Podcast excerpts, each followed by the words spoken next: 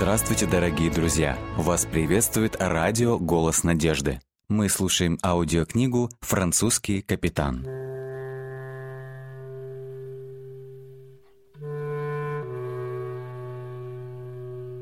Глава 13. Ангелы милосердия. В Бристоле есть французская тюрьма. С такими словами Катрин однажды вбежала в дом, когда вся семья готовилась к ужину. Я видела это своими глазами, Сюзанна. Ты не поверишь, что это за место? Оно просто ужасно. Зачем им нужно делать тюрьму только для французов, Катрин? Сюзанна смотрела на Катрин с испухом.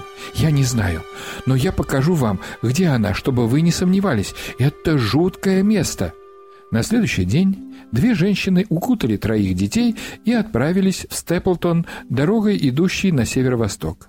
Сразу за городом, в районе, расположенном на пологой равнине и известном как Рыбные пруды, они наткнулись на продолговатое безликое здание с маленькими окнами.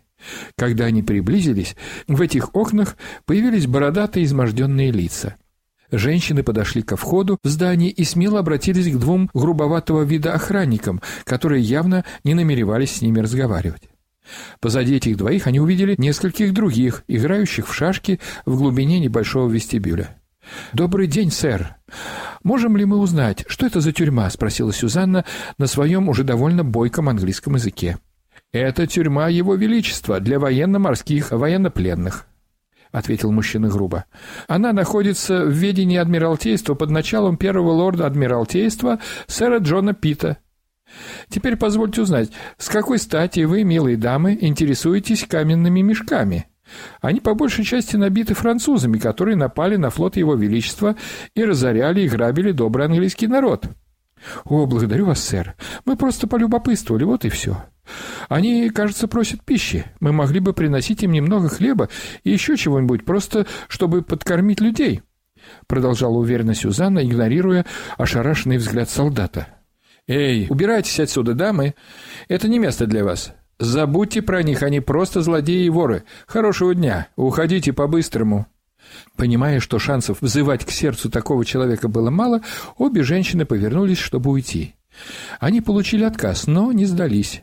Им пришло в голову обойти вокруг здания хотя бы для того, чтобы иметь представление о его размерах. «О, смотри, Сюзанна, вот здесь два окна скрыты за деревьями и ниоткуда не видны. «Может быть, мы могли бы как-то поговорить с заключенными там?» — предложила Катрин взволнованно. «Давай, только быстро», — ответила Сюзанна, игнорируя опасения, которые внушал ей здравый смысл. Они приблизились к зданию и обнаружили, что окна были у них над головами, так что увидеть что-либо за ними было невозможно. Но они услышали резкие голоса спорящих мужчин и чьи-то стоны. Запах человеческого пота и вонь доносились из окна. Катрин зажала нос. Они стали звать их по-французски. «Эй, вы, мужчины! Эй, вы меня слышите?» — позвала Сюзанна. «Кто вы и почему вы здесь, в тюрьме?» «Эй, женщина, ты ангел? Мы здесь потому, что англичане ненавидят французов, вот и все. Мы просто хотим вернуться домой и увидеть свои семьи», — немедленно отозвался кто-то из окна. «Вернуть вас в ваши семьи мы не можем но постараемся принести вам немного еды, хорошо? О, дай вам Бог, ангел, мы голодаем. Пожалуйста, помогите. Любая пища подойдет, да и благословит вас Бог. Хорошо, мы вернемся завтра в это же время. Ждите нас. С этими словами женщины украдкой выбрались на дорогу и направились к дому.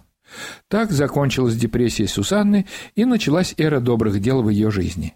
Один раз в неделю они с Катрин собирали хлеб и булочки, которые им удавалось выпросить у пекарей в городе. Позже они стали приносить тюрьму и фрукты с овощами. Во время этой тайной благотворительности Андрей, ничего не подозревая, водил сюда по реке. Два дня он был в рейсе и один день дома. Женщины боялись, что если они расскажут ему, он прикажет прекратить эти вылазки в тюрьму, так что прошло несколько месяцев, прежде чем они решились открыться. «Сюзанна, это крайне опасно. Если вас поймают, мы можем быть все арестованы Адмиралтейством. Но они не знают, кто мы такие, и во всяком случае мы помогаем им. Не отправит же нас, женщин, в тюрьму только за то, что мы кормим людей», — упрямо твердила Сюзанна. Андрей уже хорошо знал, что Сюзанна была непоколебима, когда дело касалось помощи угнетенным. Она была их героем. К тому же он был счастлив снова видеть ее прежней, живой и активной. Что ж, поступайте по-своему, но помните, что я вам говорил. Это все, что он мог сказать своей решительной жене. Через несколько недель их трудов для блага заключенных на семью обрушилось страшное несчастье, заставившее на некоторое время забыть обо всем. В один прекрасный день маленького Жака, которому на тот день было всего три года, стало внезапно сильно лихорадить. И вскоре малыш весь горел и корчился от боли. Его стоны и крики продолжались всю ночь и следующий день. Вызвали врача. Все в Англии знали эти симптомы. Они были бичом человечества в ту пору и особенно часто встречались в таких городах, как Бристоль. Это оспа. Нет никаких сомнений, сказали соседи, пытавшиеся помочь Сюзанне. Она не отходила от своего ребенка. У нее на глазах предательские пятна стали появляться на его тельце. Врач сказал, что если лихорадка уйдет с появлением пятен, он, вероятно, сможет выжить. Но лихорадка не утихала. Вскоре пятна превратились в узелки, полные гноя. Затем они стали прорываться. Жизнь малыша висела на волоске. И через несколько дней он перестал дышать. Это был страшный удар для семьи. Тот факт, что двое из каждых четырех детей, рожденных в Бристоле, обычно умирали, никак не мог утешить их. Они были опустошены, ничего не могли делать в течение нескольких дней. Незаменимая Катрина организовала похороны, пытаясь помочь Сюзанне и Андре справиться с их глубокой скорбью. Сюзанна снова впала в депрессию. Непроглядный мрак, казалось, окутал их дом и не отступал от него и месяц спустя, когда отец Сюзанны постучал в дверь. Катрин открыла дверь и радостно вскрикнула, когда узнала гостя. Капитан Латур только что прибыл на корабле из Голландии. Сюзанна побежала ему навстречу и упала, рыдая в его объятия. С трудом, превозмогая слезы, женщины смогли рассказать ему печальную историю о смерти своего любимого Жака всего за несколько недель до приезда его дедушки.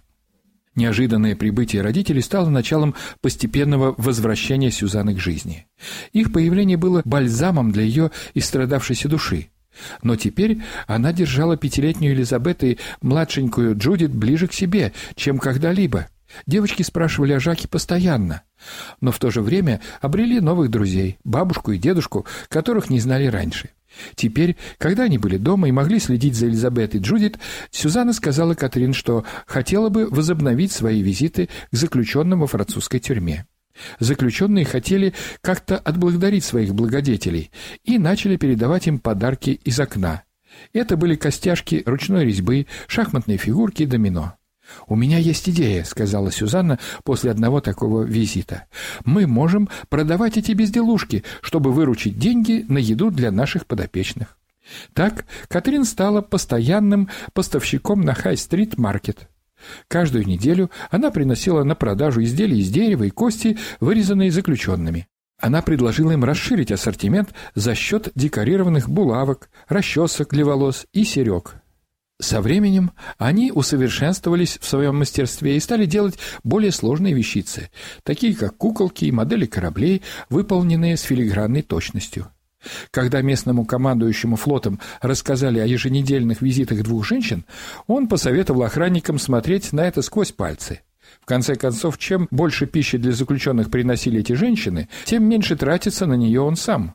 Торговля в Бристоле была на подъеме, и многие из жителей, имеющих средства, были либо вовлечены в международную торговлю, либо инвестировали в судоходную отрасль. Но город также являлся пристанищем для тысяч бедняков-мигрантов, таких как разорившиеся фермеры, приезжающие сюда в поисках работы, и бродяг со всего мира, которые пробрались в страну на торговых судах. Торговля с Ирландией, Францией, Испанией и Португалией составляла основную часть экономики, но город также имел связи с варварским берегом, так называли в средние века Средиземноморское побережье Северной Африки. Азорскими островами Мадейрой, важнейшими европейскими портами Гамбурга, Венеции, Роттердама и Балтийского моря. В Бристоле также открылось торговое представительство Северной Америки и островов Карибского моря. Табак, сахар и различное сырье из стран Карибского бассейна и американских колоний прибывали в Бристоль по морю. Компания «Доставка Хеймана» процветала, став одним из крупнейших перевозчиков товаров в регионе. Однажды господин Хейман пришел к Андре, когда тот собирался в рейс с очередным судном вверх по реке. Мы только что получили контракт с правительством Его Величества для транспортировки иммигрантов в Ольстер на севере Ирландии. Нам нужны люди для организации этих перевозок из Бристоля и Ливерпуля в Ирландию. Хотели бы вы взять на себя ответственность за эту работу? Давно мечтавший стать во главе большого судна, Андре быстро согласился. Теперь он четыре дня в неделю должен был бороздить Ирландское море и три дня отдыхать дома. Но чтобы иметь право заниматься этой новой работой, Андре должен был сдать экзамен на получение морского капитанского удостоверения. Обширный предыдущий опыт помог ему легко сдать экзамен, и он был официально назначен капитаном корабля или мастером судна. Воодушевленный своим новым назначением и статусом, Андре отправился в рейс, который считал для себя гуманитарной миссией. Он доставлял бедные мигрантские семьи на территории, где они могли бы начать новую жизнь. Впоследствии освоенная ими земля должна была перейти в их собственность. Весть об этой возможности быстро распространилась по всему Бристолю, и бездомные семьи, которые еще вчера бродили по улицам в поисках отбросов пищи, сегодня записывались на двухдневную поездку через море в Северную Ирландию. Рабочий график теперь позволял Андре один день в неделю заниматься строительством своей собственной новой лодки. Это должен был быть английский люгер, быстрый и устойчивый к непогоде корабль, идеально подходящий для прибрежной торговли и рыбалки. Он в целом был похож на тот, что Андре построил со своим дядей в Мишере, но при этом был немного длиннее и оснащен только двумя мачтами, несущими паруса, что делало его лучшим вариантом для поездок в прибрежных водах, но также и вполне подходящим для мореходства. Поездки, к которым Андре собирался приступить, были не для слабонервных. Теми же маршрутами шли военные корабли, чтобы вести войну с ирландцами. А Англия твердо вознамерилась привести эту страну под свои знамена. К счастью, северные графства Ирландии были уже завоеваны Англией, и боевые действия бушевали лишь в центральной части этого большого зеленого острова. С момента решающей битвы на реке Бойн на севере Ирландии прошел лишь месяц. Флот короля Вильгельма из 300 судов бросил якорь в Белфаст-Лох в июне 1690 года. Его армия насчитывала 36 тысяч человек, большинство из которых составляли преданные ему гугеноты, сопровождавшие его в Англию. В погоне за Джеймсом II и его армией, состоявшей в основном из французских католиков, король отправился из Белфаста в Лисбурн. В знаменитой битве, разыгравшейся вдоль берегов реки Бойн, сторонники Вильгельма выиграли благодаря огневой мощи и количеству солдат на поле боя. Но ирландские сподвижники Джеймса еще не отказались от сопротивления. Французы отступили к реке Шенон, где упорно держались в течение почти целого года. В то время как Андре отсутствовал, занятый своей новой работой, Сюзанна и Катрин всецело отдались благотворительной деятельности для заключенных. Старшее же поколение в лице Читы Латур следили за внучками Элизабет и Джудит, а также содержали в порядке дом. Они понимали, что, сосредоточившись на своей благотворительной работе, Сюзанна могла скорее оправиться от перенесенной ею потери. Однажды ночью весь дом был разбужен криками «Пожар!», беготней и паникой на улице. Вскочив с постелей, семья выбежала посмотреть, что происходит. В Бристоле опасность пожара была самым большим страхом для жителей. Эпидемии могли пройти стороной, массовые беспорядки могли быть подавлены, но пожар, возникнув, приносил чудовищные разрушения и человеческие жертвы. Одно лишь упоминание о нем способно было повергнуть людей в смятение. «Это дом старого мистера Николса горит!» — испуганно закричала Катрин, выглянув за дверь. Они побежали вниз по улице к месту пожара. Он уже уничтожил верхнюю половину дома и полыхал, как раскаленная печь на нижней. Они ничего не могли поделать. Затем произошло и вовсе нечто необычное. Когда огонь добрался до подвального этажа, языки пламени вдруг ручьями побежали в желоба, проложенные вдоль улицы. В то время как мужчины организовывали водную эстафету, чтобы не дать огню переброситься на соседние дома, женщины, наблюдавшие за происходящим, онемели от ужаса, так как горящий поток медленно двинулся вниз по улице. «Это его винный магазин!» — воскликнул кто-то. Огненный ручей, отдаляясь от источника огня, постепенно начал иссякать, пока полностью не остановился, немного не добравшись до жилья Ламоро. Когда слух о том, что пожар был вызван загоревшимся вином, протекшим из бочек, распространился вокруг, люди начали смеяться. Пожилые женщины качали головами. «Старик этого заслуживает», — издевались они.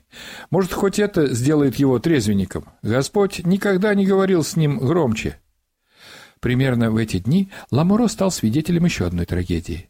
У их соседей по фамилии Шерин был сын лет девяти. Он без присмотра бродил по всему городу и любил гулять в районе морского порта. Однажды, собирая цветы со своей маленькой сестрой на берегу реки Фром, напротив паба «Черный лебедь», он поскользнулся и упал в воду. Два мальчика на другой стороне реки услышали крик маленькой девочки и увидели своего сверстника, барахтающегося в воде. Но не было никакой возможности спасти его. На следующий день его тело было найдено в нижнем течении реки. «Никогда не должны ходить на берег без взрослых», — наставляла Сюзанна маленьких дочерей. «О, я не буду!» — воскликнула Элизабет. «Там так воняет, что я вообще туда не пойду». Среди многих опасностей для детей в городе Сюзанну особенно беспокоили канализационные стоки. В один прекрасный день Катрин получила письмо из Дельфта от своего отца. Он умолял ее приехать, поселиться с ним в его новом доме в большом голландском торговом городе. Он хотел уйти в отставку с приличным обеспечением, удачно продал свою лодку и был в состоянии купить трехэтажный дом на канале в благоустроенном районе старого города. Конечно же, я хотел бы поехать к нему, ведь он находится в преклонном возрасте, и ему нужен кто-то, кто позаботился бы о нем. Но пока он еще вполне здоров и полон сил и не нуждается в моей помощи. Так что не сейчас, заявила она решительно. Тем не менее, расставание замаячило на горизонте, и это стало очевидным и для Катрин, и для Андре с Сюзанной. Они осознали, что принимали щедрость доброй кузины и ее дружбу как нечто само собой разумеющееся. «Я сам доставлю тебя туда в случае необходимости», — предложил сочувственный Андре.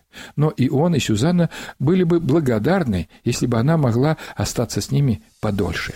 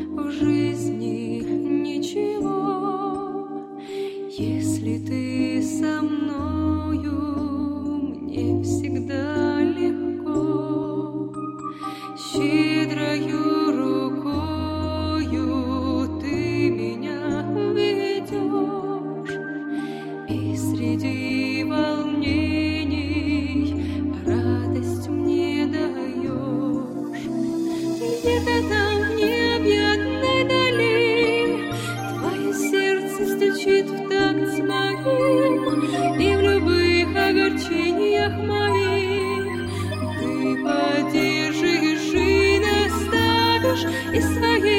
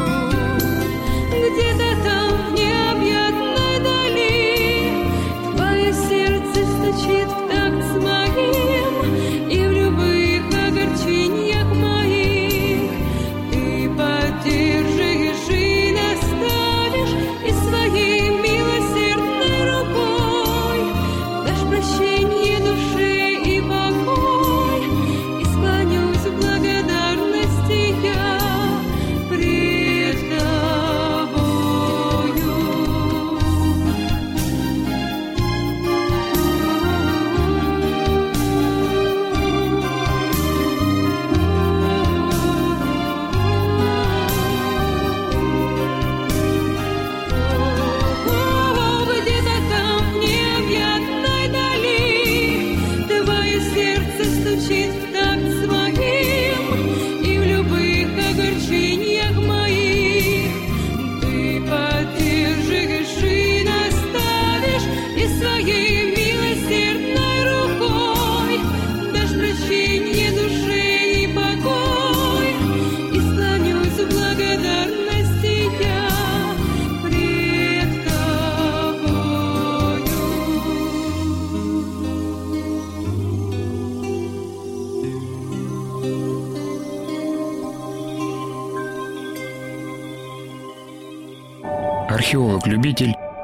Сидел в тени дерева и радовался.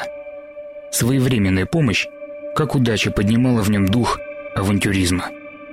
Дело в том, что поле перед ним было покошено от края до края, и теперь высокая трава не мешала ни металлоискателю, ни лопате, ни воплощению его мечты. Все мысли и чувства этого человека, а также неузарядные способности и опыт были направлены на поиск самого дорогого металла в его жизни – золота. И это занятие отложило заметный отпечаток на его характер, повседневные интересы и, конечно, на личную жизнь. Азартный до одержимости, находчивый как хищник и трудолюбивый как титан, этот любитель жизни и приключений был способен найти реликвию везде, от пустыни до ледника. Историк по образованию, он знал, где искать и что искать. Но даже ему не было известно, что сегодня он найдет на одном участке поля целую группу кладов, связанных между собой. Чтобы извлечь их, потребуется применение крупной техники, а этого не сделаешь незаметно.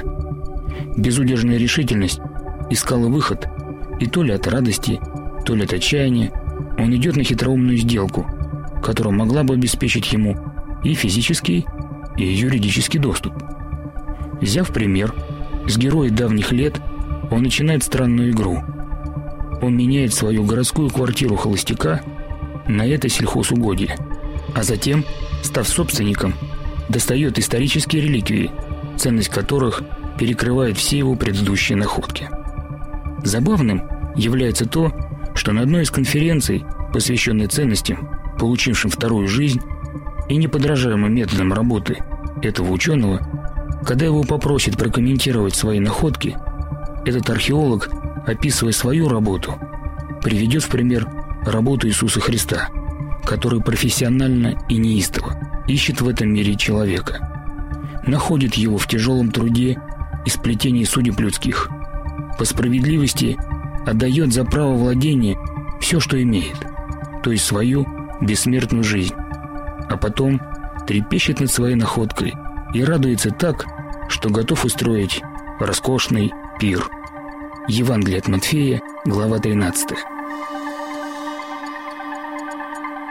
С вами был Александр Медведков.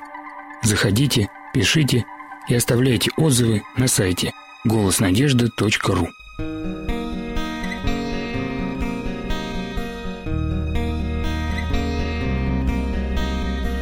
Боже, стою пред тобой на коленях, слезы текут, я молю о прощении все, чем была жизнь полна. Все, чем жила и к чему я стремилась, в мигу несло, и мне нечем хвалиться лишь тобой. тебе, мой Бог, хочу туда,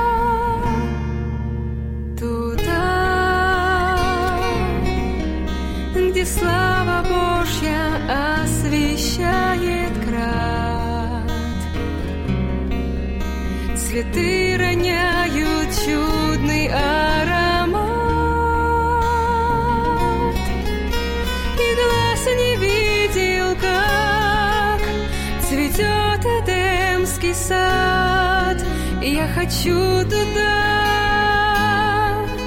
Бог, возьми меня. Стремлюсь душой к святой отчизне, живу мечтой о вечной жизни, что мы с тобой, мой Иисус.